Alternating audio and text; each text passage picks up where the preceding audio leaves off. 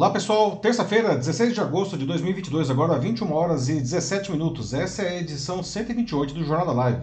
Uma nova maneira de fazer jornalismo que você constrói a notícia junto com a gente. Eu sou Paulo Silvestre, consultor de mídia, cultura e transformação digital e vou conduzir a conversa e comigo, como sempre, o Matheus. E aí pessoal, tudo bem? Boa noite. Matheus, responsável pelos comentários, certo? E também pela moderação da sua participação aqui no Jornal da Live. Para quem não conhece ainda o Jornal da Live, não, é, ele acontece sempre às terças-feiras, a partir das 9h15 da noite, no meu perfil do LinkedIn, do YouTube do Facebook. Trazemos sempre duas notícias, é, uma notícia de grande é, repercussão nacional ou internacional, para um debate aprofundado, e uma notícia divertida, que a gente costuma chamar de notícia bizarra, para encerrar a edição, certo? Ah, você, ah, nós vamos trazendo aqui, vamos dando as notícias e a gente quer conversar a notícia com vocês. Então, à medida que a gente vai trazendo aqui os fatos, vocês vão comentando aqui no, nas lives mesmo, na, na, plataforma da sua preferência. E aí o Matheus ele seleciona os comentários e dessa maneira a gente vai construindo a notícia junto com vocês. No dia seguinte, quarta-feira de manhã, ele fica disponível, gravado evidentemente, não como podcast. Para quem gosta de podcast, aí você pode escolher a sua plataforma preferida, né? o Google, Apple, enfim, a Deezer, Spotify procure lá pelo meu canal Macaco Elétrico, né? aproveita segue o canal e aí você pode ouvir o Jornal da Live também como podcast. Muito bem, pessoal. No tema principal da edição de hoje, vamos debater sobre os motivos de o brasileiro estar mais endividado. E dois fatores merecem atenção. O primeiro é que 70% dos inadimplentes brasileiros são mulheres. O outro é que as pessoas estão ficando com o nome sujo na praça por não pagar uma despesa absolutamente essencial que é a sua alimentação básica. Né? Instituições financeiras ah, relatam até que as pessoas estão fazendo empréstimo para pagar contas do supermercado. Né? Apesar de o desemprego estar recuando, não, a, a, renda das famílias ah, está diminuindo. E a explicação é que há trabalho, mas há muita informalidade e subaproveitamento. O que acontece é que esses trabalhos pagam menos não, e não dão benefícios. O cenário se agrava com a tradicional baixa educação financeira do brasileiro, que acaba endividado pelo mau uso dos recursos de crédito, especialmente o cartão, né, que é a maior causa das bolas de neve que acabam engolindo as famílias.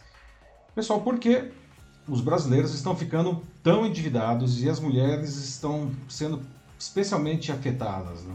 Quais as causas da queda na renda das famílias? Porque as despesas com alimentação ficam mais pesadas, mesmo com a deflação apontada agora aqui no último mês. E o que deve ser feito para se evitar o endividamento e, aliás, qual é o caminho para se sair dele para quem infelizmente já estiver. E como sempre, encerrando a edição, a nossa notícia bizarra de hoje, não. Bom, o turismo, não, pessoal, foi provavelmente o setor da economia que mais sofreu aí durante a pandemia. Afinal, sua, sua entrega do seu produto não é essencialmente presencial não? e com o distanciamento aí, não, que durou mais de um ano por conta da Covid, muitos negócios acabaram quebrando.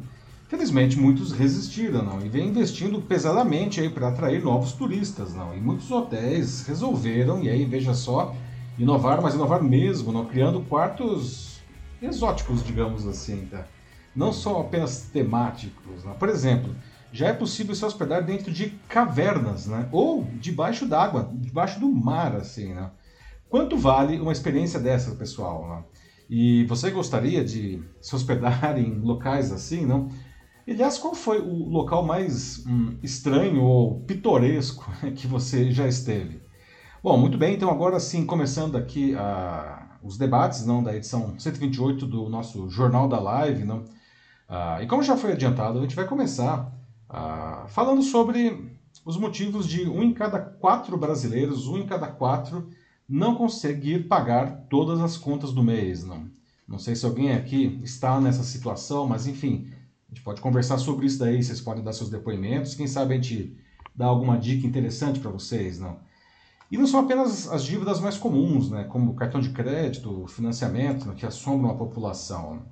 Ah, como disse agora há pouco, não, muitos não conseguem honrar uma despesa que é absolutamente essencial, que é a sua alimentação, né? ficando com um nome sujo por conta disso. Né? Isso reflete a piora no cenário de endividamento do brasileiro. Apesar de o desemprego estar recuando, não, a renda das famílias vem diminuindo. E isso tem um impacto direto. Não.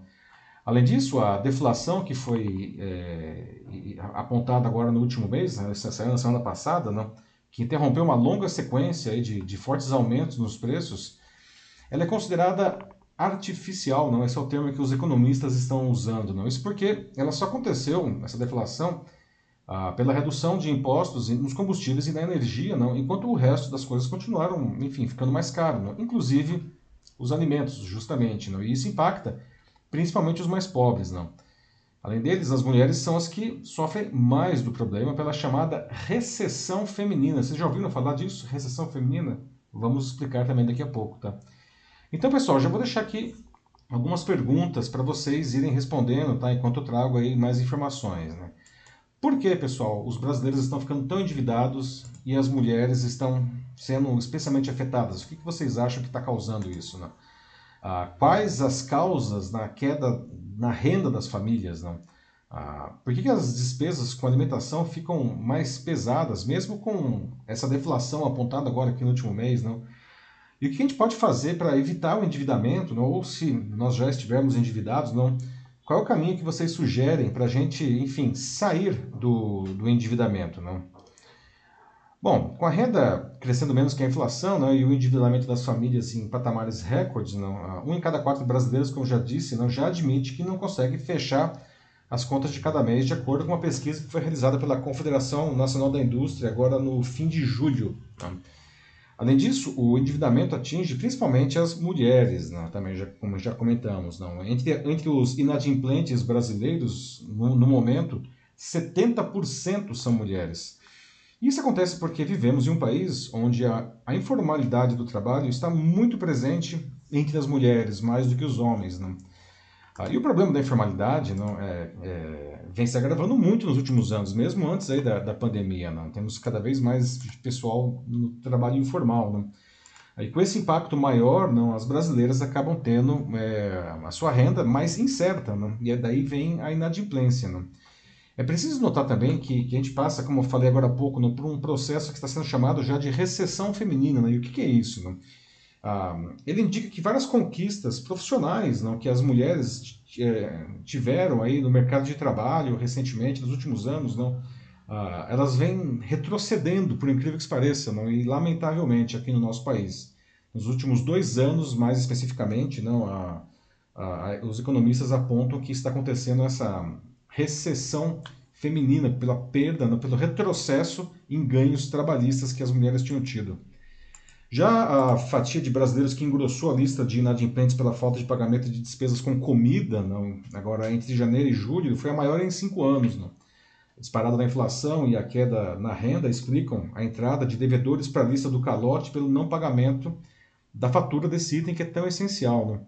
No primeiro semestre desse ano, 18% dos inadimplentes deixaram de quitar despesas com alimentação e, por isso, foram para parar aí na relação dos CPFs com restrição, ou seja, ficaram com o nome sujo na praça. Né? As instituições financeiras, bancos financeiras, enfim, né, estão relatando inclusive que as pessoas estão fazendo empréstimos para pagar a conta do mercado. Né? Isso aquelas, claro, que conseguem o um empréstimo. Né? Isso pode ser sentido também em uma cena cada vez mais comum em diversas partes do Brasil. Né? As famílias deixam produtos na boca do caixa porque a conta do mercado passou do que estava previsto. Né? No primeiro semestre desse ano foram quase 5 milhões de produtos abandonados na hora de fechar a conta que é um crescimento de 16,5% em relação ao ano passado. Tá? Os dados são de uma pesquisa feita pela consultoria Nextop, que é especializada em segurança do varejo e a prevenção de perdas. Outro levantamento recente importante, que é o do, feito pelo Diese, no caso, né, mostra que o, um velho problema que se mantém, não, a questão da, do poder de compra do salário mínimo. Não. É, essa pesquisa do Diese diz que o salário mínimo é, ideal para uma família, em julho agora, deveria ser de 6 mil 388,55. Isso é 5,2 vezes maior que o salário mínimo atual, que é de R$ 1.212. Né? Segundo esse estudo, não, veja só como está tudo interligado. Né? Um trabalhador que recebe a quantia mínima mensal utiliza quase 60% do rendimento só com alimentação básica. Né? Veja só. Né? Essa pesquisa leva em conta uma família com quatro pessoas, né? que é o que a, a definição do salário mínimo é isso. Né? É um salário que supostamente consegue cobrir todas as despesas necessárias aí de uma família né? de quatro, passou, quatro pessoas e foi é, é, organizado, calculado a partir aí da, da, da cesta básica de São Paulo, que é a mais cara do Brasil. Bom, então agora eu quero. Trouxe mais uns dados aqui, né? agora eu gostaria de ouvir de vocês. Pessoal, então vamos lá. Vocês observam esse problema da inadimplência no seu cotidiano, enfim, nas pessoas ao seu redor, ou alguém aqui está com esse problema que gostaria de compartilhar conosco, né?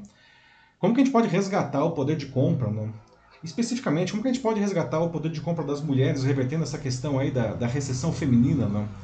Ah, e por que, que a qualidade do trabalho do Brasil ainda é tão ruim, não? essa questão da informalidade, como melhorar isso daí também, não? Ah, e o que fazer para garantir não, que as pessoas possam pelo menos comer, não, sem ter que ficar com o nome sujo por isso, sem ter que ficar endividadas pelo menos, não? Qual é o papel do governo e da sociedade civil ah, na solução desses problemas? Bom, e aí, Matheus, o que o pessoal está dizendo aí? Bom, por enquanto, o pessoal está tá entrando ainda dando boa noite, né, tudo mais.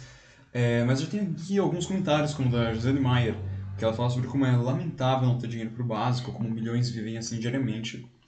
E sem contar de que, como ela relembra aqui, né, pensando na questão, da, na questão feminina, a maior parte das é, mulheres são chefes de família. Bem lembrado. Então, ela ressalta aqui sobre como elas jamais deveriam ser desvalorizadas. Pois é, não, bem lembrado aí. Isso é um outro fator também, né? Gisele muito bem colocou aí, não? Ah, como que é, na verdade, a maioria dos lares brasileiros não é chefiado por mulheres, não. Ah, e as mulheres, no momento em que elas sofrem aí essa recessão feminina, como está sendo chamada aí pelos economistas, não, ah, isso tem impacto direto, não, ah, na qualidade de vida de toda a família, não, dos seus filhos, enfim, de quem mora com ela, não. Não é uma questão que impacta só ela. Então, a se já não bastasse o problema social gravíssimo que tem aí, não, que, essa diferenciação entre gêneros no que diz respeito a ganhos, não, ah, isso fica ainda mais grave não, quando você considera que a maior parte dos domicílios brasileiros hoje é chefiado por uma mulher, não. E vale dizer assim o que significa ser chefiado, não. Esse, esse termo, enfim, é um termo histórico, não, mas significa, enfim, ah, quem é a pessoa que traz mais dinheiro para casa, né, dentro da casa, não. Isso significa e veja só, não, a maioria dos domicílios brasileiros são mulheres que trazem e elas estão passando por essa situação. Né? Isso reflete muito esses números né? ah, que a gente está vendo aí o pessoal com dificuldade até para comer, não, ou, ou, ou para comer não está ficando endividado, está ficando com o nome sujo.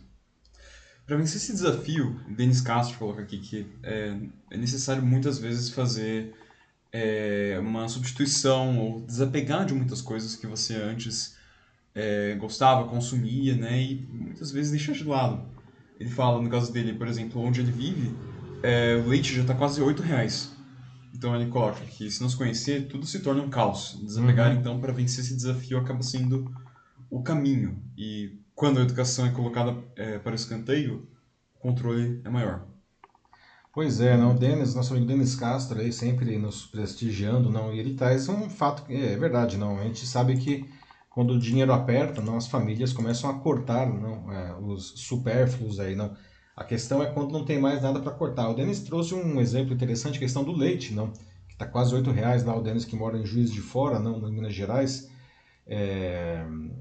Dá para cortar o leite, não? É uma, é uma boa pergunta, não. Veja só, não. O leite ele é um exemplo muito emblemático, porque só no mês de julho o leite aumentou 25% no mês de julho, tá? Ok, tem questões aí de quebra de safra e tudo mais, mas ao longo desse ano, e nós estamos apenas em agosto ainda, não, o aumento do leite médio no Brasil foi de 70%. Muito, muito, mas muito além da inflação, né? Ah, e é aquilo que os economistas estão apontando, não? quando eles falam da deflação artificial agora que foi apontada aí de 0,68%, de fato reduziu a gasolina, enfim, os combustíveis e a energia não, por causa de corte dos impostos, mas as outras coisas continuaram subindo, não? E a, a, infelizmente, não, o item alimentação, que não dá para a gente cortar, né, Denis? É, é uma das coisas que mais sobe, não? Quem faz compra no supermercado é, sabe muito bem como que isso está acontecendo. Você vai toda semana lá, é um susto na hora de pagar a conta, não? Aí em seguida tem a Camille Oliveira, também no LinkedIn, que ela nos dá o boa noite dela e ela comenta sobre como, além da, recessão que a gente está passando, é, e por todos os outros problemas sociais que vivemos historicamente, ainda tem um problema de falta de educação financeira, que ela coloca e defende de que deveria ser ensinado nas escolas. Muita gente não sabe. É verdade. Camille, esse é um ponto. A gente vai até é, retomar isso daqui a pouco, não. A educação financeira do brasileiro ela é muito, muito falha, não. As pessoas definitivamente não sabem como lidar com o seu dinheiro, não sabem como poupar, não sabem como fazer o dinheiro, enfim, esticar mais, não. Que tá, é, acho que o verbo é esse ultimamente, não. A gente tem que esticar o dinheiro, não. Como se a nota fosse elástica, né? O problema é que agora é tudo em bit, não. Mas enfim, como você muito bem coloca, Camille, eu acho que isso é uma coisa, acho não, né? tenho certeza isso é alguma coisa que deveria ser ensinado, não desde o ensino fundamental, fundamental 2. Não estou dizendo que vai ensinar a criança a ser um economista, mas ela precisa ter entender conceitos, não uma noção é, básica, noções básicas da uhum. finança doméstica, não. Ah, no ensino médio isso pode ser reforçado, não, ah, porque como a gente vai ver logo daqui na sequência, não, um dos grandes problemas que, que estão causando esse, esse endividamento recorde no Brasil ah, é que as pessoas não sabem lidar, não, com com as ferramentas de crédito. Não? Elas às vezes pegam crédito sem precisar, ou às vezes elas pegam crédito que elas não poderiam, elas, não no sentido de não ter direito, mas no sentido de que depois elas não vão conseguir pagar. Né? Isso também é falha na falta de, de, de educação financeira. Então, um caminho muito bem colocado aí. Ótimo comentário. Sim, mais um ponto para educação. Denis Castro ele vai em cima do comentário da Camille e falam de que eles não querem isso e preferem que gastem. No caso aqui, eu acredito que se refere ao Estado, ao governo. Ah, aos bancos também, né? Os bancos, sim. É. Uhum. E é, é bem isso, né, Denis? Bem colocado também. Não, a, a gente está vendo aí, a gente vai retomar também isso daqui quando a gente vai falar, mas nem agora nós temos aí, o governo abriu o empréstimo consignado para o ah, Brasil, não? Uhum. Ah, e é, só que, enfim, a princípio isso ok, né, ter um empréstimo consignado, mas o governo não limitou nenhuma taxa de juros justamente para uma população que é, obviamente, não a, a mais carente, não só de recursos, mas também dessa, dessa educação financeira. Então, nós estamos vendo aí já instituições financeiras oferecendo não, a, empréstimos aí para quem recebe o Auxílio Brasil, aí, não, 600 reais por mês, não, com taxas de juros que chegam a 90% ao ano, 90% ao ano. Uhum. Não, e essas pessoas, não, quanto que vocês querem apostar, não, que grande parte dessas pessoas vão chegar daqui seis meses e não vão conseguir mais pagar essa dívida, não, e vão comprometer o, pode, até 40% não, do, do, do, do, Auxílio Brasil vai ser comprometido aí com, com o pagamento dessas dívidas. Não. Ah, as pessoas não vão conseguir não, é, é manter não, a, a, a mínima dignidade, não, porque esse empréstimo com juros altíssimos vai se alongar não, por muitos meses, muitos meses, não, comendo aí não essa renda tão pequena já das pessoas. Né? Acho que dá para seguir gente. É, só mais uma coisa né, que o Denis estava falando, não, e, e, é verdade, não, as instituições financeiras elas oferecem não, a, é, hoje mesmo não recebi aí da, da, da, enfim do banco aí não a, uma oferta de financiamento. Você não gostaria de trocar o seu carro? Não, é, não, não gostaria de trocar meu carro. Hum. É engraçado que quem mais precisa não, é, não consegue crédito. E quem não precisa está cheio de crédito. Essa é a lei do mercado, isso não é de hoje, né? Sempre foi assim, mas o Denis muito bem colocou aí, não? É, isso daí é, é, é, um fator, não? As instituições financeiras, elas caem como um abutre, elas têm aí uma porcentagem de culpa, certamente, aí na, nesse endividamento da população. Continuamos então, Matheus? Vamos em frente. Tá bom, então. Bom, continuando aqui, né, trazendo mais informações, tá? De acordo com esse levantamento da CNI, né, 19% dos entrevistados aqui no Brasil, dos brasileiros deixam alguma conta para pagar no mês seguinte, 3% recorrem a ajudas ou empréstimos para quitar débitos, 2% precisam entrar no cheque especial, que é horrível, horrível do ponto de vista de juros, para honrar os compromissos, e ainda 1% pagam o mínimo da fatura do cartão e deixam o saldo para depois que também é horrível, né? porque são, dois, são os dois juros maiores da nossa economia, né? É cartão de crédito rotativo e o cheque especial. E, e aí as pessoas caem aí elas não conseguem mais sair, não. A maioria não ainda consegue encerrar o mês com as contas em dia, segundo a pesquisa, mas 44% relatam que quase sempre ficam apertados, sem conseguir economizar nada. Apenas 29% dos entrevistados não Afirmo chegar ao fim do mês, uh, ou pelo menos de quase todos os meses, com alguma sobra de dinheiro. Segundo a pesquisa, ainda não 60% dos brasileiros já cortaram, como o Denis falou, não, o, que, o que cortaram? 60% cor, cortam gastos com lazer, 58% deixam de comprar roupas e sapatos, 57% desistem de viajar. Né? Os entrevistados também reduziram no gasto com transporte particular, 51% disseram isso, tá? Ah, 50% desistiram de comprar ou reformar imóveis, não? 47% desistiram de trocar de carro ou comprar o primeiro carro, enfim, não. E 45% pararam de se alimentar fora de casa ou, com, ou mesmo pedir comida em casa, ou seja, é, usar restaurantes, não. 45%. O levantamento mostra ainda que 68% dos brasileiros passaram a pechinchar na hora de comprar, não, sendo que 50% admitem que choram o que podem, todas as lágrimas, não, para tentar reduzir os, os preços, não. Outros 51% não aumentaram o uso do cartão de crédito em 2022 e 31% confessaram que passaram a comprar fiado nesse ano. Entre os itens cuja percepção, veja que percepção não é necessariamente a realidade, mas é o que as pessoas percebem. Cada um percebe o que tem direito, certo? Mas enfim, os itens que as pessoas têm percepção de aumento no preço, não, ah, é o, veja só, gás de cozinha, não, citado por 68% dos entrevistados, o arroz e o feijão, citado por 64% a base da alimentação, não.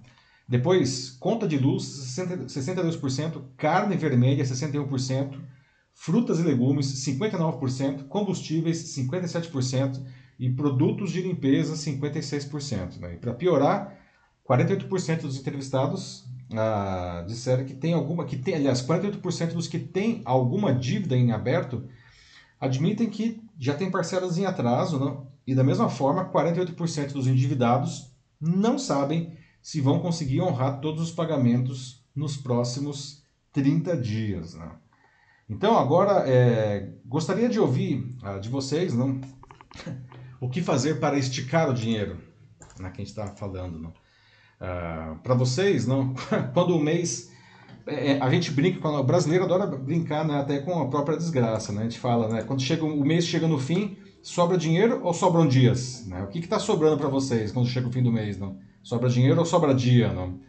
Ah, e quais são as despesas mais sacrificáveis, não? É, que te viu aqui o que o brasileiro, enfim, está sacrificando segundo a pesquisa, não? Mas o que, que vocês, é, enfim, na hora que precisar cortar alguma coisa, não? O que, que vocês cortam, não? Ah, e uma coisa, a questão do crédito, não? que a gente estava falando também e reforçando agora, não? Ah, onde é o melhor dinheiro para conseguir, perdão, onde é o melhor lugar para conseguir dinheiro, não? Quando o salário acaba antes da hora, antes do fim do mês, não. Emprestado da família, enfim, onde que a gente pode conseguir um dinheiro aí, não? É, sem colocar uh, o pescoço na corda, não? E aí, Matheus, que o pessoal diz aí? Bom, primeiro eu tenho um comentário da Vera Helena Castanho aqui no LinkedIn, que ela pergunta uh, se o pessoal aqui do público, né, eles poderiam ter acesso às pesquisas também. Ela, pelo menos, achou bem interessante. Eu posso colocar então, depois, Vera. É, uhum. Vou colocar links, tá? Uh, aqui nos comentários para vocês, tá? Mas a pesquisa principal aí é da. Tem várias pesquisas que foram citadas aqui. A pesquisa principal é da CNI, né? Da Confederação Nacional de Indústrias. Uh, tem uma pesquisa do DIEESE, que é aquela do salário mínimo. Uh, tem a pesquisa do Nextop, que é a pesquisa lá que fala do, do um, dos, do, dos produtos que são abandonados aí na, na, no carrinho. Depois eu vou colocar os links para vocês aqui nos comentários, tá? Boa, Boa pedida. Bem legal mesmo. Aí depois a Gisele Maier, ela fala de que ela não compra nada supérfluo, mas mesmo assim ela não consegue fazer sobrar isso porque ela uh, também nem filhos tem. Mas ela já ficou o tempo inteiro pensando naquelas famílias que têm dois ou mais e você vê como deve ser bem, bem difícil e triste a situação deles. Pois é, né, Gisele? Quando você tem dependentes, não, pessoas que dependem de você, a situação fica ainda mais dramática, não? A, a pressão é ainda maior, não? Mas você, enfim, você tem aí uma, um, uma forma sadia de consumo, não, de não consumir nada que, que enfim, que, que não possa depois pagar, não. E você falou, né, você já consome, né, evita consumir coisas que, que não precisa, não. E realmente, quando o dinheiro está curto, não, a gente precisa uh, pensar, não. É um negócio que, essa questão de comprar coisas que não precisam, e é claro que todo mundo tem direito de fazer isso de vez em quando, não. Uh, afinal de contas, não, alguns regalos da vida, não problema, né? Eu tenho conhecidos que falam, tem gente, você já deve ter ouvido isso e isso é um perigo, não? O cara vai lá e compra uma coisa muito cara e que ele não precisa e ele justifica como, ah, mas eu mereço, né?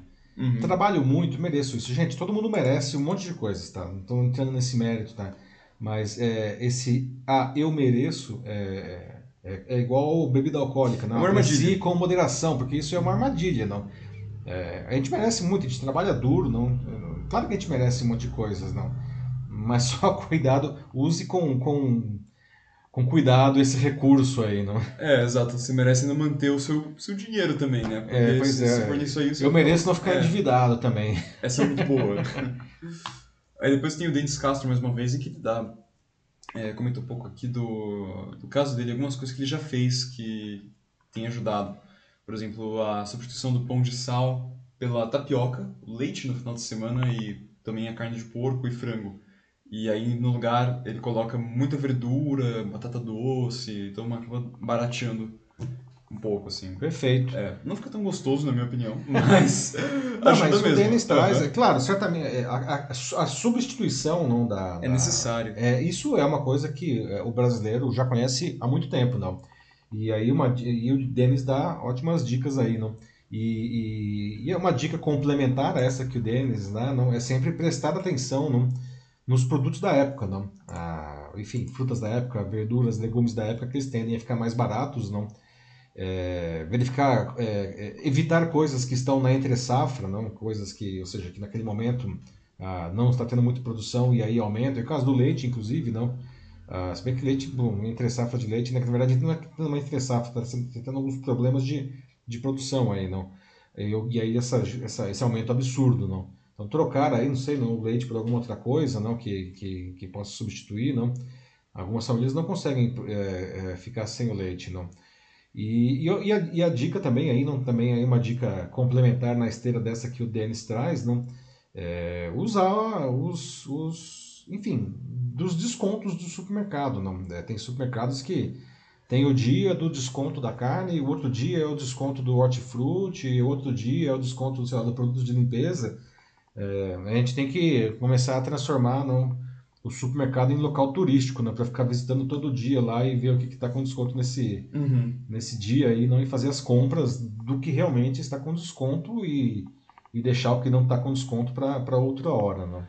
A Camila Oliveira voltou aqui mais uma vez, também reforçando é, necessidade por planejamento, né? Ela foi a mesma pessoa que defendeu a educação financeira Sim. nas escolas, é, pouco antes e fala sobre como realmente é, planejamento, ainda mais em situações de, de crise, requer sacrifícios, infelizmente.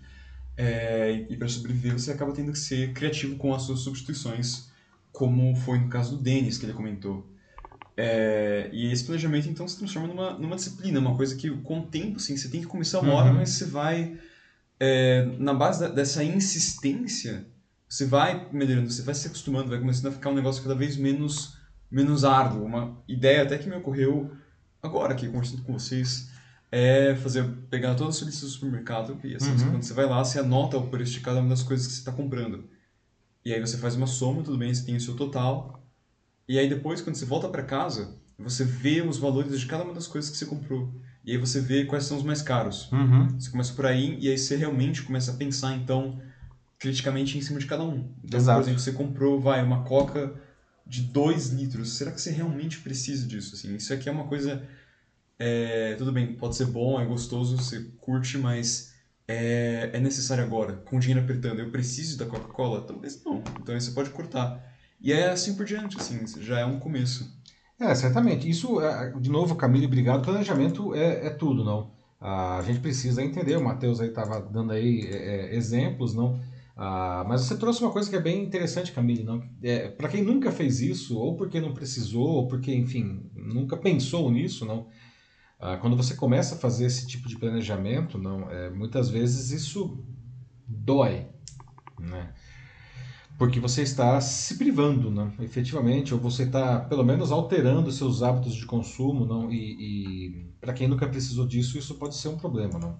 Ah, mas se enfim, não temos muita opção às vezes, não temos que fazer, mas é, uma coisa que você falou que é bem verdade, quanto mais você faz o planejamento, não, mais isso passa a ser algo natural, aquela coisa, aquela é, dor vai desaparecendo, né? Uhum.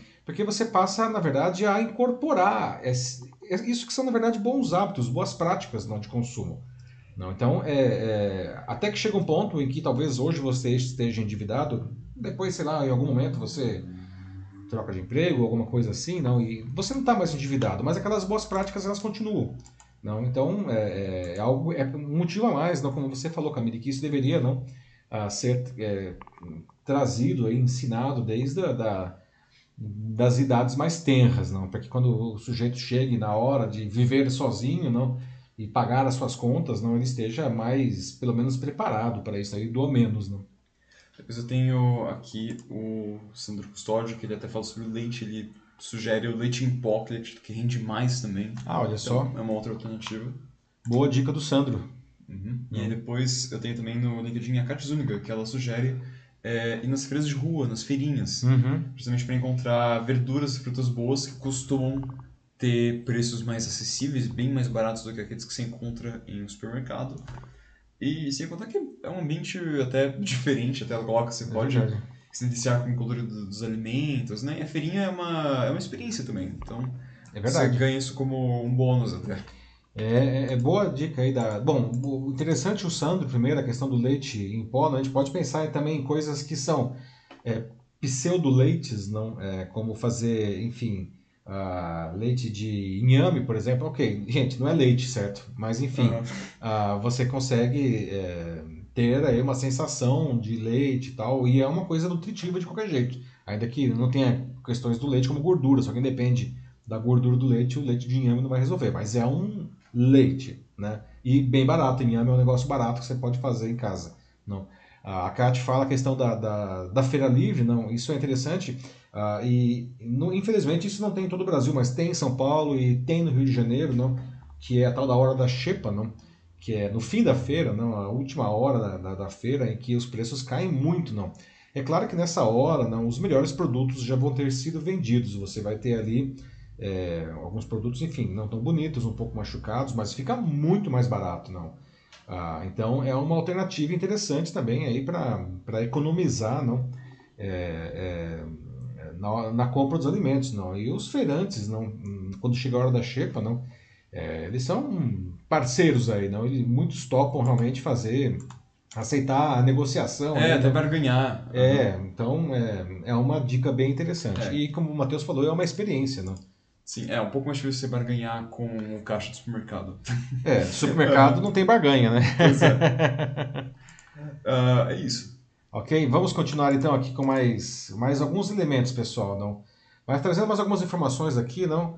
Ah, qual que é a principal dívida dos brasileiros? Bom, nenhuma surpresa, né? Cartão de crédito, não. E financiamentos, carnês, enfim, não.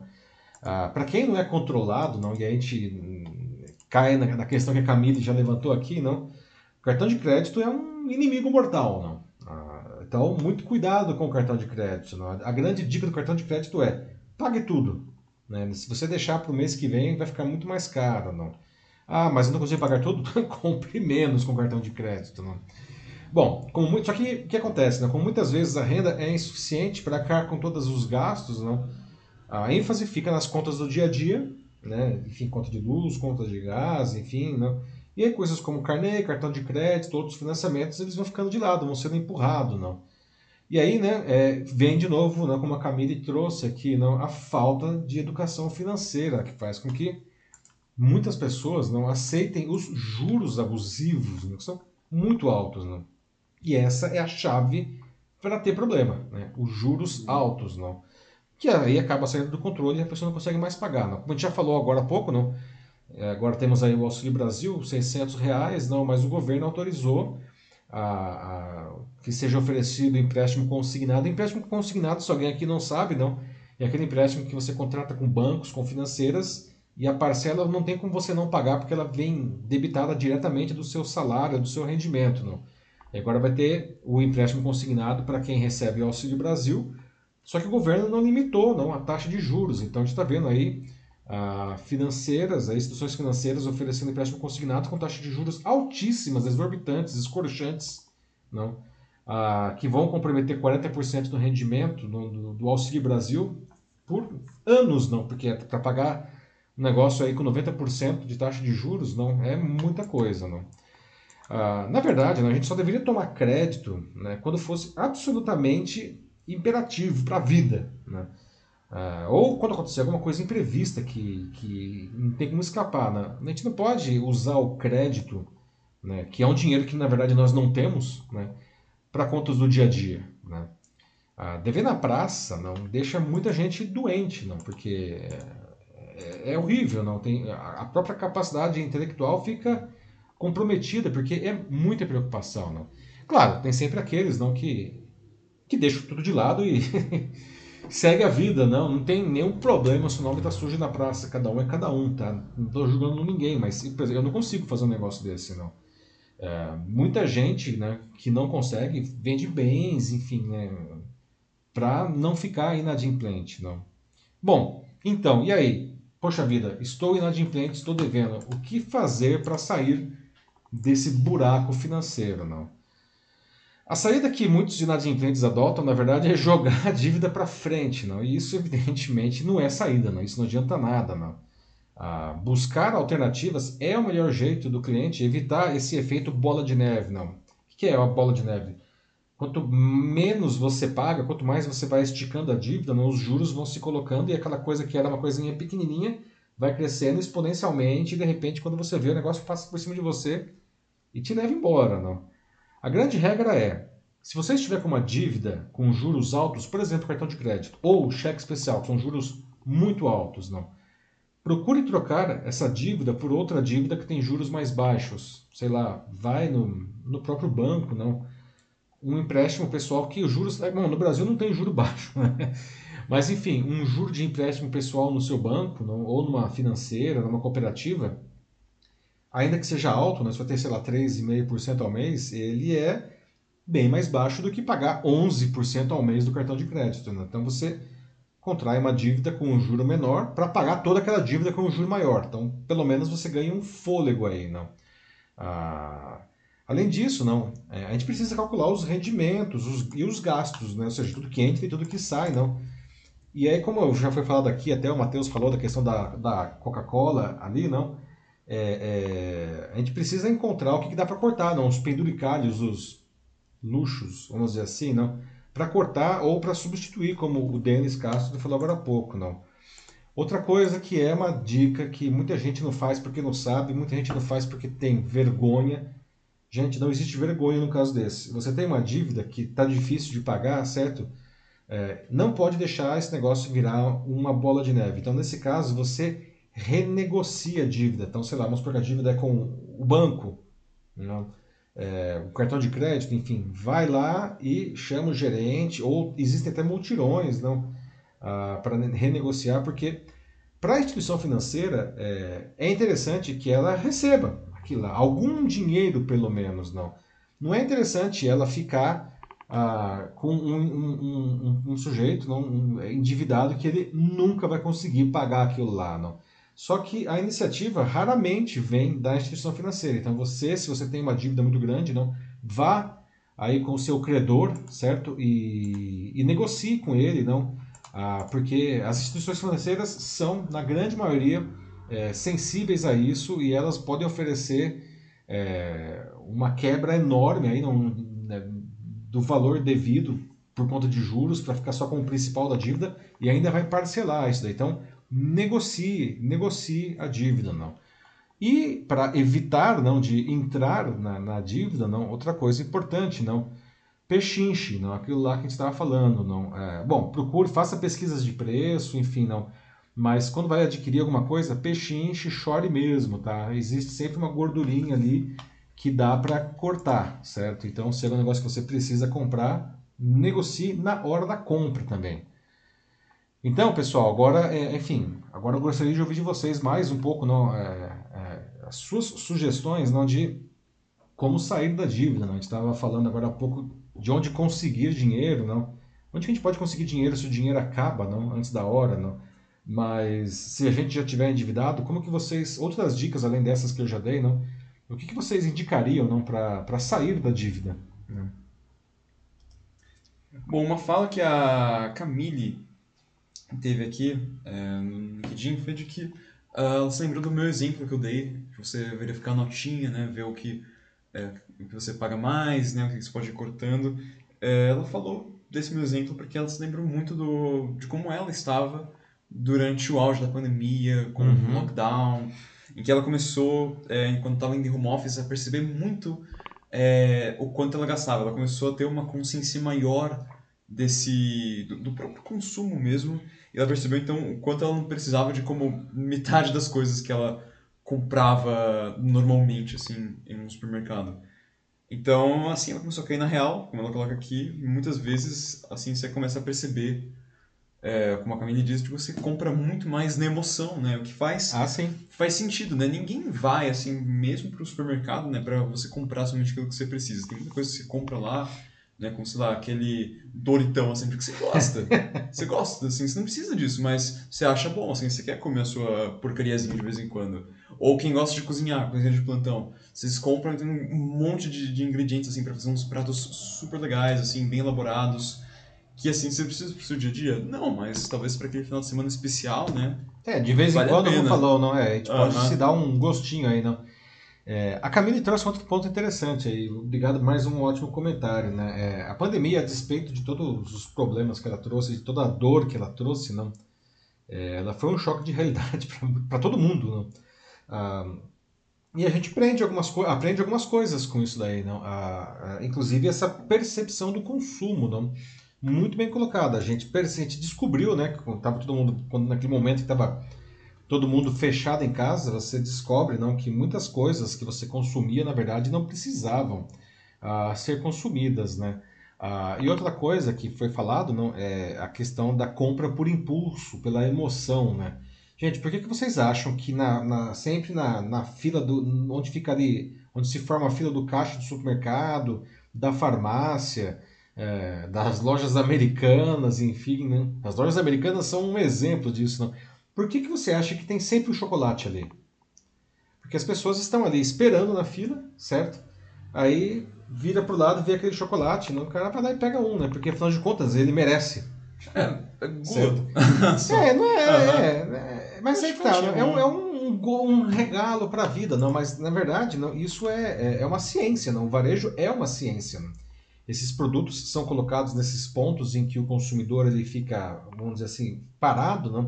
Porque são, são produtos relativamente baratos uh, e que podem ser comprados por impulso. Não? Então aí você vê justamente chocolate, uma, uh, sei lá, bebidas. Uh, hoje não tem muito isso, mas tinha uma época que tinha revistas. Não? São coisas relativamente baratas e que você pode comprar ali pelo impulso. não é, então, isso é outra coisa também, né? Que quando nós estávamos todo trancado em casa, não, a compra por impulso ficava bem mais complicada, não? Mas, de novo, né, é uma questão aí de consciência, consciência de consumo, né? O Denis Castro também aqui fala sobre como ele usa uma planilha também, que lança os comprovantes dele do cartão, é, que ele tem um limite para chegar com mínimo e máximo. Então, é uma maneira dele se manter em xeque quanto aos próprio, próprios gastos dele. Uhum. Então é mais uma estratégia interessante. Ele tem aqui um pequeno diálogo com a Gisele Maier nos comentários, que a Gisele ela fala sobre como o negócio mesmo é ser capaz de controlar as suas compras compulsivas, né? justamente esse consumismo que é tão é, danoso para tanta gente. É, e o tênis realmente acaba concordando, né? Esse é um, todo um processo de, de autoconhecimento no final. Você uhum. se entender assim dessa maneira o quanto você consome, o porquê você consome as coisas, como foi o caso da, da Camille uhum. durante o, o lockdown. Então é bem, bem interessante isso mesmo. É, né, pelo que eu posso ver, nossos amigos Denis e Gisele aí são bons exemplos não, de pessoas que têm uma, uma boa educação financeira. Não? O Denis aí não tá, menciona essa, essa planilha dele, não?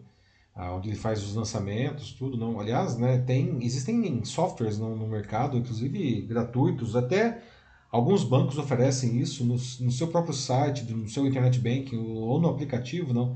Ah, ferramentas que permitem você ter uma visualização é, mais detalhada, não, é, por setores de custos que você tem, as suas receitas e ajudam você a fazer um planejamento, não? Então, é, precisamos usar esses recursos aí mesmo, não?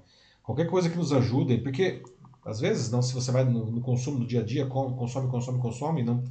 Você não tem uma visão para onde vai o seu dinheiro. Afinal de contas, Aliás, né, é uma pergunta que eu faço aqui. Vocês sabem quais são os maiores drenos de dinheiro do seu cotidiano? Não, e não vale falar o cartão de crédito, porque o cartão de crédito, na verdade, tem um monte de coisas misturadas. Né? A gente precisa segregar aí. Não, quais são os, os setores? Não? Você sabe, por exemplo, quanto que você gasta por mês no supermercado ou na farmácia? Não? Ou em lazer? Não? É, é, isso é interessante você ter esse tipo de, de, de segregação, não? Ah, porque dessa maneira você consegue a, a, alocar os recursos não dentro daquilo que, que é imprescindível, como a gente estava falando no nosso primeiro bloco aqui, não comer, não, não dá para deixar de comer, né? ainda que você possa talvez comer aí de uma maneira um pouco diferente, em produtos diferentes, substituindo os mais caros pelos mais baratos, não. Mas tudo isso não, você consegue fazer melhor quando você tem uma visão é, mais realista não, da, das suas próprias despesas. Uhum. Agora, mais umas dicas aqui, tem o do Sandro Custódio no YouTube, em que ele fala sobre como, né, se você pagar à vista, você também consegue descontos é, maiores, evita que a conta do cartão fique tão grande. Então, isso é bem legal, né? Realmente você não precisa usar o cartão o tempo inteiro. Hoje, né, às vezes até a gente esquece do, do dinheiro em papel, um negócio que está caindo cada vez mais em, uhum, em desuso, uhum. né? Mas, uh, às vezes, né, de vez em quando, até se a compra não for algo, uh, algo grande, né? e você tiver um dinheirinho com você, usa o dinheiro, usa o dinheiro físico Exato. mesmo, usa as cédulas para você não ter que ficar aí lá aumentando, né, de pouquinho em pouquinho, né, chegando no limite do cartão. É, faz isso mesmo, melhor ainda, né, se você conseguir, junto com isso que o Sandro falou, tá, assim, tentar pagar à vista e ao mesmo tempo começar a reduzir as suas compras semanais, né, cada vez mais e mais, né, com uhum. um planejamento esperto, é, isso aí vai dar um baita desconto mesmo. Exato. Uhum. Não, é, e como os economistas dizem, né, o dinheiro ao longo do tempo tem valor, né? É, quando você, se você tem um produto lá que custa mil reais à vista, pode ser parcelado em 10 vezes de 100 reais sem juros. Gente, isso daí é um engodo, né? Ah, na verdade, o, o, o preço, os mil reais, ele já embute os juros de 10 parcelas iguais, não? Ah, então, é, é, pagar à vista um produto Uh, pelo valor que ele é oferecido é, parcelado, não faz o menor sentido financeiramente falando, porque você está, na verdade, pagando um juro que você não usufrui de nenhum benefício dele. Se você tem o dinheiro para pagar à vista, qualquer que seja o produto, tá? Pague à vista, mas você precisa negociar isso daí. Não, não, não faz o menor sentido pagar à vista um negócio pelo valor que você vai pagar a prazo. Né? Você está perdendo dinheiro, literalmente, aí, por causa da, da inflação, justamente. Né? Ah, muitos e-commerces, inclusive, não, ah, eles já ah, oferecem a possibilidade, vamos supor assim, se você, sei lá, não, mil reais ou 10 vezes sem juros de 100 reais.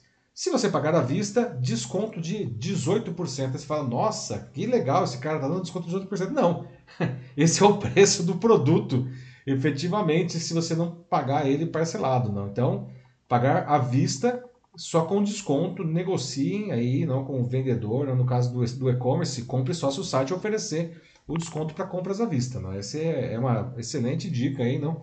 Ah, que o Sandro traz, negociar o preço à vista. Né? É, até é interessante, né? A gente tem aqui tanto o Denis quanto o Sandro, né? Que não só eles, parece que os dois fazem é, planilhas, né? Para se planejarem em relação a, aos gastos, Sandro até sugere que ele e o Denis poderiam trocar umas planilhas, algumas ideias. Opa! Mas também, é, olha só, o Denis, ele diz que ele já trabalhou como supervisor, do jeito em, em supermercado, assim, pelo que ele fala. É, e ele diz sobre como o chocolatinho que ele sempre coloca né, lá na, perto do caixa, assim, né, na saída, tem muito a ver com, com ansiedade. Sim, sim. Uhum. Então, é, é, toda uma estratégia que tem em cima disso. E, e o Sandro, fala sobre como o avô dele era comerciante, então ele sempre fazia a oferta do dia, só para chamar é, para os demais produtos. Então aí os mais caros, nem né, mais à vista, enfim, tudo as táticas aí dos é, vendedores. É verdade, né? Isso que o Sandro falou, né, a oferta do dia, não. É, é, por que, que você acha que todo dia tem uma oferta no supermercado? Aquele produto efetivamente está mais barato e aproveite essa oferta, como a gente está falando, né? Mas é que as pessoas, é, raramente as pessoas conseguem ir todos os dias no supermercado, né? Todos os dias da semana, para aproveitar a oferta do dia de cada dia da semana. O cara vai lá, aproveita a oferta do dia daquele dia e, obviamente, ele vai comprar um monte de outras coisas que não estão em oferta, não. Então, isso é uma técnica, não realmente do, do varejo, desde sempre, não, o Sandro está dizendo que o avô dele já usava isso daí, não? É, a dica é, então, se você tiver oportunidade, então vá, né, pesquise em diferentes estabelecimentos, mas também vá em diferentes dias nos supermercados para aproveitar não, ah, os descontos aí que cada dia oferece, que são produtos diferentes em cada dia. Né? Muito legal mesmo aqui, pessoal. Realmente várias, várias dicas, várias histórias. É... Dá para aprender bastante coisa mesmo com a galera. Bem bacana. não, e é legal aí, não. É... o Denis e o Sandro ainda troquem aí as suas planilhas aí, não. Sim, é... é. E eles nem na mesma rede estão, assim, isso tá bem interessante. Ah, é verdade. Ah, não, é o, o Sandro está no YouTube, não, e o, o, e o Denis está no LinkedIn, LinkedIn, né? É verdade. Uhum. Ó, mas depois aí vocês podem entrar aí na, no meu perfil aí, peguem a conversa e vocês conversem entre si também, assim como o Denis estava conversando com a Gisele, não? Isso é uma coisa legal também. Sim, a gente está todo mundo conversando aqui. Vocês conversam com a gente, não, mas vocês conversam entre si também, né? Aliás, muita gente, depois, em mais de dois anos do Jornal da Live, não? Muita gente que se conheceu aqui no Jornal da Live e até já fez negócios juntos, né? Isso é uma coisa que é muito legal, realmente, do, do meio digital, né? Eu fico muito feliz de proporcionar isso. Pois é. E dito isso, acho que podemos seguir adiante. Podemos seguir para a nossa notícia bizarra? Vamos lá. Vamos lá então, pessoal. Então, a gente está falando aqui de, de, de, falta de grana, não, mas enfim, a nossa notícia bizarra de hoje, ela é para quem, enfim, conseguiu aí juntar uma grana e, e resolveu viajar, mas não é uma viagem qualquer, não. Ah, como, bom, quem aqui sabe do turismo principalmente, o turismo foi talvez o setor da economia não mais que mais sofreu não com, com a pandemia, não? porque o produto, enfim, a entrega do, da, do turismo não ah, é uma entrega essencialmente presencial, né? Você vai nos lugares, não? Dá para visitar os museus pela internet? É, dá, mas não é a mesma coisa, certo? Então, turismo você viaja, ou pelo menos dentro da cidade você vai para o lugar, não? Ah, e o distanciamento social, né? Acabou com isso por mais de um ano, não? Muitas empresas quebraram, inclusive infelizmente, não? Bom, mas felizmente não, não foram todas, não. É, e agora, não, de sei lá, de um ano para cá, principalmente, não, é, elas estão investindo aí pesadamente, não, para atrair novos clientes, novos turistas, não. Ah, e os hotéis, evidentemente, que um dos setores que mais sofreram dentro desse setor, não, os hotéis, não, ah, eles estão agora, não, inovando, não sendo bastante criativos, vão criando alguns quartos bem exóticos. Eu não estou falando de quartos temáticos, estou falando de quartos exóticos, não. Por exemplo, já é possível se hospedar dentro de cavernas, né? Cavernas de verdade, tá? Ou debaixo d'água, no mar, assim, né? Quartos que estão debaixo da água, não. Vocês acham isso disruptivo demais? Não? Enfim, quem gostaria não, de se hospedar, não? E aí você tá lá na cama e passa um tubarão aí do lado, assim, né? Um tubarão de verdade, não. Claro, do outro lado do vidro, certo? Mas enfim, quanto que vale uma experiência dessa? Vocês acham que não tem nada a ver comigo isso daí, né?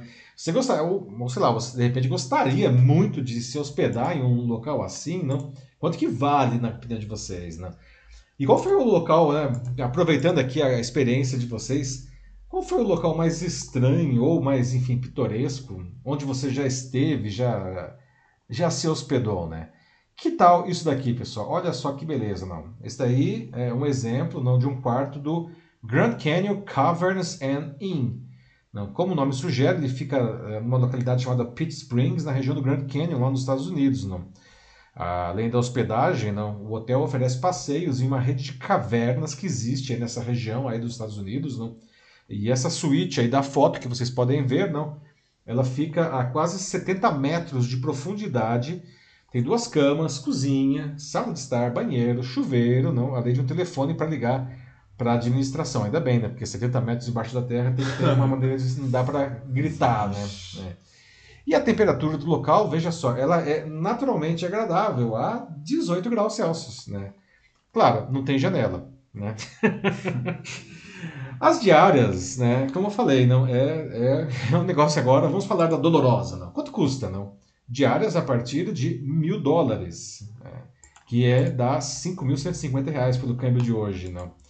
Em compensação, garantia de não ter pernilongos, também não tem morcegos, tá? Então aí nem pernilongos ah, que bom. nem morcegos. Não, eu estava pensando nisso, caramba. Você tá dormindo e você acorda com um morcego na sua cara. É, pois é, não. Quem precisa de um espaço subterrâneo um pouco maior, não pode experimentar um, o Beckham Creek Cave Lodge, que fica numa área montanhosa no, no, no estado do Arkansas, também nos Estados Unidos, não oferece um espaço de hospedagem dentro de uma uma confortável caverna, não? pode comportar até 12 pessoas. Não?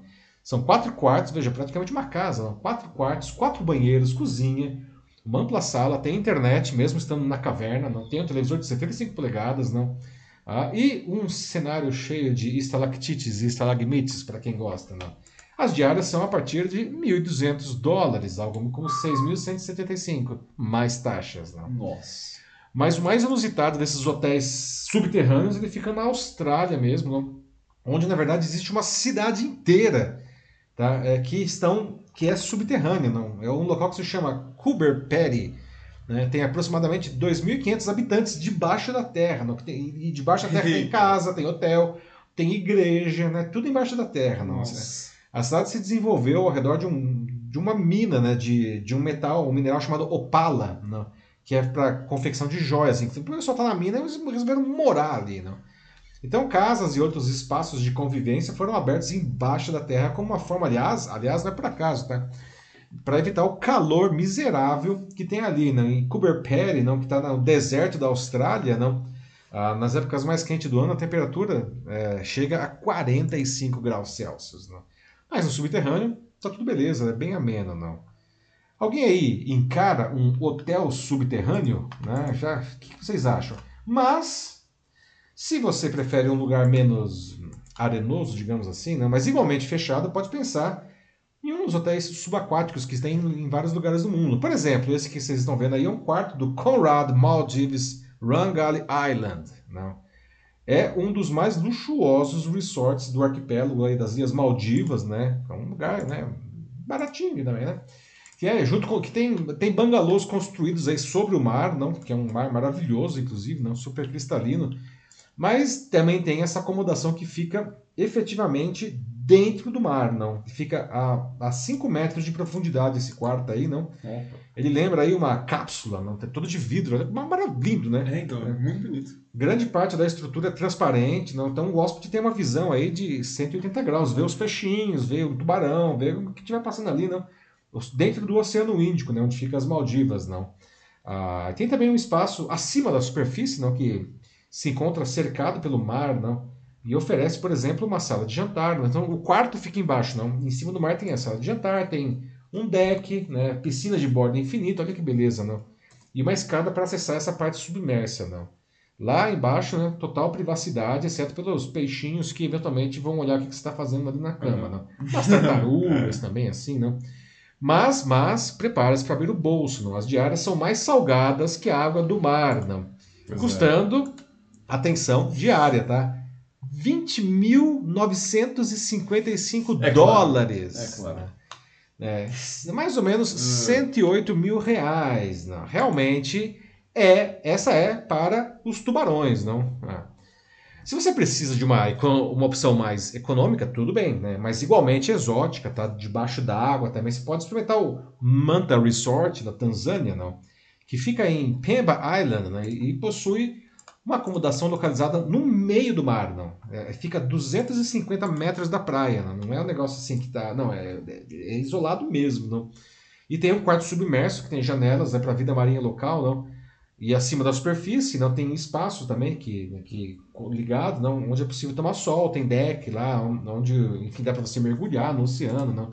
Bem mais econômico, bem mais econômico que o anterior, não que não 20 mil dólares, né, gente, é muita coisa, né não é exatamente barato, tá? As, as diárias aí, não, da, aí do, do, do Manta Resort na Tanzânia custam 1.840 dólares, não? O que dá mais ou menos 9.500 reais para duas pessoas, né? É, é o preço da experiência, né? Certamente. O que vocês acham dessas ideias, né? Assim, quanto que vale uma experiência? Será que essas diárias aí fazem jus aí para você ficar na caverna, para você ficar debaixo d'água, não? Você gostaria de, sei lá, digamos que dinheiro não fosse problema, não. Você gostaria de se hospedar em locais assim? Essa experiência é um negócio que, que você curte, você acha que não tem nada a ver, não? E como eu fiz, perguntei antes, gostaria de saber de vocês, né? qual foi o local mais estranho ou mais, enfim, pitoresco onde vocês já estiveram? E aí, Matheus, o pessoal está falando alguma coisa aí? É, desconsiderando o dinheiro mesmo, né? Porque tem muita gente falando assim, né? Bom, o preço já fala por si só, vocês têm a Gisele que fala que, nossa, acabou de descobrir que vou ficar só no sonho eu também. Não, aquele lá, é. o das Maldivas, não. Sim, 20, então, pois 21 é. mil dólares, A não. Diária. um carro isso daí, né? Uma diária, uma diária, né? Uma. É um carro por dia. pois é. ah, bom, o Sandro Custódio tem uma história de camping, né? Que ele gosta de comentar bastante. E ele fala que sobre uma delas. Uma vez que ele acampou é, debaixo de uma ponte, na beira de um rio, na Patagônia. E tudo de graça, claro, né? Tava ali Nossa, acampando. Então, bem legal, assim. muito legal. Eu não entendi o porquê embaixo da ponte, o, o, o, Sandro. Tem algum motivo lá? Porque você tá com a barraca, certo? você contar aí É. embaixo da. Patagônia, né? Um lugar incrível também. né? Ah, e dá para acampar de graça. Não? Aliás, o camping não é uma. ah, claro, né? Não é todo mundo que gosta de camping, não, mas é, eu, assim, eu tenho experiência e eu acho que é uma experiência muito legal. Não? E, bem- e certamente bem mais barata. A Gisele Maia fala que gostou bastante da, da cidade subterrânea. A Camila Oliveira fala que também super curtiu, né? Adoraria a experiência, então se tivesse a grana, com certeza eu experimentava assim. Eu, particularmente, adorei o subaquático, assim, achei Lindo, né? muito legal. O quarto é lindo, assim, aquele Aham. lá, principalmente das Maldivas, daquele bem baratinho. Pô, muito É, legal, né? baratinho. É, o Denis Castro pergunta: será que o príncipe de Nova York iria gostar? É, como que ele chamava mesmo, Dennis, lá? O, o- do Ed Murphy, mas não lembro o nome do personagem. Você lembra, Matheus, o nome do personagem? Do Também me foge a memória.